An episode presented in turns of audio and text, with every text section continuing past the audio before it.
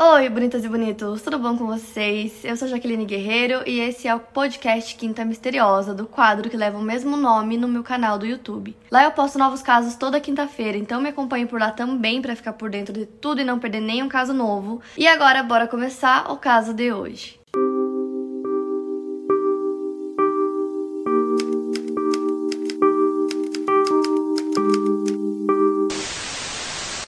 Patricia Joyce Kalitsky nasceu em 20 de agosto de 1939 em Great Falls, cidade no condado de Cascade, em Montana, nos Estados Unidos. Filha de Henry Francis Kalitsky e Catherine Herring Kalitsky, ela tinha dois meio-irmãos mais velhos que eram Evelyn Louise e Jonathan Dale. Em 1956, aos 16 anos, a Patrícia era caloura na Great Falls High School. Já o Lloyd Dwayne Bogley nasceu em 18 de janeiro de 1937 em Dawson, no condado de Navarro, no Texas, Estados Unidos. Filho de James e Albuquerque Bogley, o Lloyd estava na Força Aérea Norte-Americana, na base aérea de Maelstrom. Acredita-se que essa tenha sido a primeira missão dele após o treinamento básico e a escola técnica, já que ele era muito jovem, tinha apenas 18 anos. E Maelstrom, que é onde ficava a base aérea que ele estava, fica próximo a Great Falls, onde a Patrícia morava, e foi lá que ele conheceu ela e ele se apaixonou por ela super rápido. Pouco tempo depois, eles começaram a namorar e estavam até falando em se casar. Eles eram muito queridos pela família e amigos e até pela comunidade mesmo em geral. Então, indo direto pro caso, no dia 2 de janeiro de 1956, o casal estava em um encontro naquela noite. Então, a última vez que eles foram vistos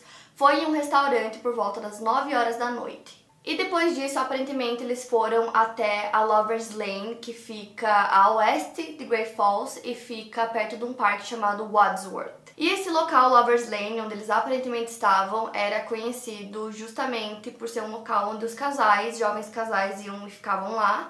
Em tradução seria Rua dos Namorados. Então era bem comum que vários casais estivessem lá sempre.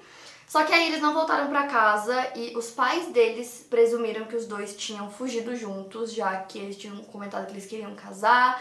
Então, nesse primeiro momento, as famílias não ficaram muito preocupadas. Só que aí, no dia seguinte, 3 de janeiro, três garotos que estavam caminhando em áreas próximas ao Sun River, que fica localizado próximo do Parque Wadsworth, encontraram o corpo do Lloyd. O corpo estava próximo do carro dele e ele estava com as mãos amarradas nas costas. Para fazer isso, o criminoso utilizou o próprio cinto que o Lloyd usava. Nada de valor que ele carregava naquele dia foi levado. E um fato curioso é que o carro dele permanecia ligado com o freio de mão puxado no momento em que os garotos encontraram o corpo. Ele tinha um ferimento de bala na cabeça, mas a Patrícia ainda estava desaparecida. Então, no outro dia, dia 4 de janeiro, um trabalhador rodoviário da Cascade County encontrou o corpo da Patrícia em um aterro em uma estrada rural na Vineyard Road, que fica ao norte de Great Falls. Ela também foi balhada na cabeça e haviam sinais de abuso que teriam acontecido antes da sua morte. A Pat, como era chamada, tinha 16 anos e o Lloyd tinha 18. Os policiais teorizaram que o assassino atirou fatalmente no Lloyd antes de sequestrar a Pat para poder abusá-la. A polícia também fez uma coleta de amostras na Pat que foram levadas como evidência, já que eles acreditavam nessa teoria que o Lloyd havia sido morto antes. O corpo do Lloyd foi levado de volta para o Texas e ele foi enterrado no Waco Memorial Park. Ao longo das investigações, diversas pistas chegaram para a polícia. Eles tinham alguns suspeitos, entre eles o James Joseph Whitty Boger, que foi um notório gangster acusado de abuso em Great Falls cinco anos antes do crime com a Pat e o Lloyd, mas eles descobriram que não houve relação nenhuma desse gangster com o caso. Então essa amostra que eles conseguiram tirar da Pat era uma amostra de espermatozoide. Então eles começaram as investigações e durante os anos eles conseguiram reunir 35 suspeitos no geral. É, eles fizeram testes para ver se um deles era o culpado, só que um por um foram todos descartados, então eles não eram o assassino da Pat e do Lloyd. O detetive Phil Madison começou a trabalhar no caso em 1988 e ele começou a trabalhar na sala de provas, então Todas as evidências que foram coletadas quando o crime aconteceu estavam lá. Em 1956, quando o caso aconteceu, era um procedimento padrão que fossem colhidas evidências com cotonete, e aquela evidência que foi colhida da Patrícia tinha sido conservada, então ele conseguiu produzir uma lâmina com esse material. O laboratório examinou esse material e eles encontraram um espermatozoide que não pertencia ao Lloyd. Alguns anos depois, em 2001, esse mesmo detetive enviou material para o laboratório criminal do estado de Montana para que fizessem novos testes e ficasse arquivado lá. Segundo o detetive Phil, a genealogia forense abre novas portas para trabalhar em casos há muito tempo arquivados, como o caso da Pat do Lloyd, e ele fala sobre o quanto é importante que um procedimento de coleta de evidências inicial seja feito na cena do crime. E aí, alguns anos depois, em 2018, o Joseph James DeLangelo Jr. foi preso e ele é o The Golden State Killer, e o caso só foi solucionado através de genealogia forense. Então, é, o caso da Pet e do Lloyd, assim como outros casos, também tiveram uma esperança assim de que pudessem ser solucionados também. E o processo de correspondência de DNA de suspeitos com os dados que são enviados a sites de busca por árvore genealógica ou busca por ascendência são o que permite que a polícia muitas vezes encontre o culpado ou pessoas que têm algum tipo de parentesco próxima do culpado. No ano seguinte, em 2019, juntamente com a Bold Technology, os detetives coordenaram uma ação para realizar novos testes nas evidências de DNA encontradas no corpo da Patrícia. Então, essas amostras foram encaminhadas a banco de dados genealógicos voluntários e foi descoberta uma possível conexão de um familiar. O Andrew Singer, que é executivo da Bold Technology, explicou que o processo consiste basicamente em procurar uma parentalidade, que seria, né? Algum parentesco próximo do culpado e construir uma árvore genealógica reversa a partir da amostra fornecida pela polícia. Então eles começam por um parente distante e vão fazendo várias conexões até chegar na amostra fornecida. Então, no dia 8 de junho do ano passado, 2021, foi anunciado pelo gabinete do xerife do condado de Cascade que o caso arquivado de homicídio duplo de Patrícia e Lloyd estava encerrado porque finalmente foi solucionado. Através de testes de DNA que na época em que o caso aconteceu nem existiam, foram realizados nas evidências conservadas por 65 anos, e a partir dela foi concluído que um nativo de Great Falls chamado Kenneth Gold provavelmente cometeu os assassinatos. O John Kedner, que é detetive sargento, ele assumiu o caso em 2012. Ele comentou que esse era o caso mais antigo que ele encontrou em todos os Estados Unidos, que foi solucionado por genealogia forense. Inclusive, esse foi o primeiro caso arquivado que ele recebeu e ele precisou digitalizar todo o material que tinha sobre o caso, que acabou demorando um pouco, ele disse que levou alguns meses. Ele recebia também casos mais recentes e continuava sempre trabalhando no caso da Patrícia e do Lloyd.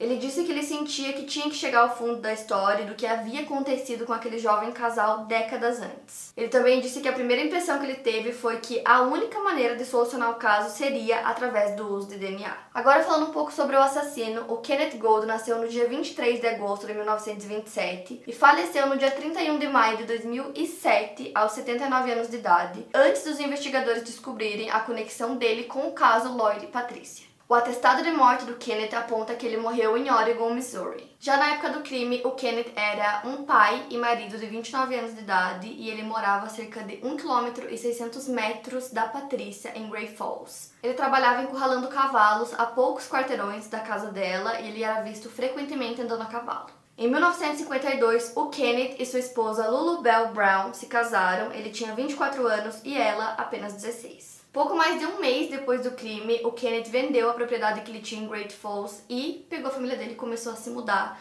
Ele morou em vários lugares, assim, então ele ficava pouco tempo em cada lugar até se estabelecer em Walton, Missouri. O Kenneth não possuía antecedentes criminais conhecidos pela polícia na época do caso, como eu falei. 35 suspeitos foram entrevistados, ele não era um deles. Ele nunca foi entrevistado, ele nunca. Tipo assim, os detetives nunca conseguiram conectar ele ao caso, só depois fazendo o teste de DNA. E eles também não conseguiram descobrir qual seria a conexão do Kenneth com o casal e se realmente havia uma conexão. Pode ser que não, que ele tenha escolhido eles aleatoriamente. Mas existiu uma conexão além do fato dele morar perto da casa da Patrícia.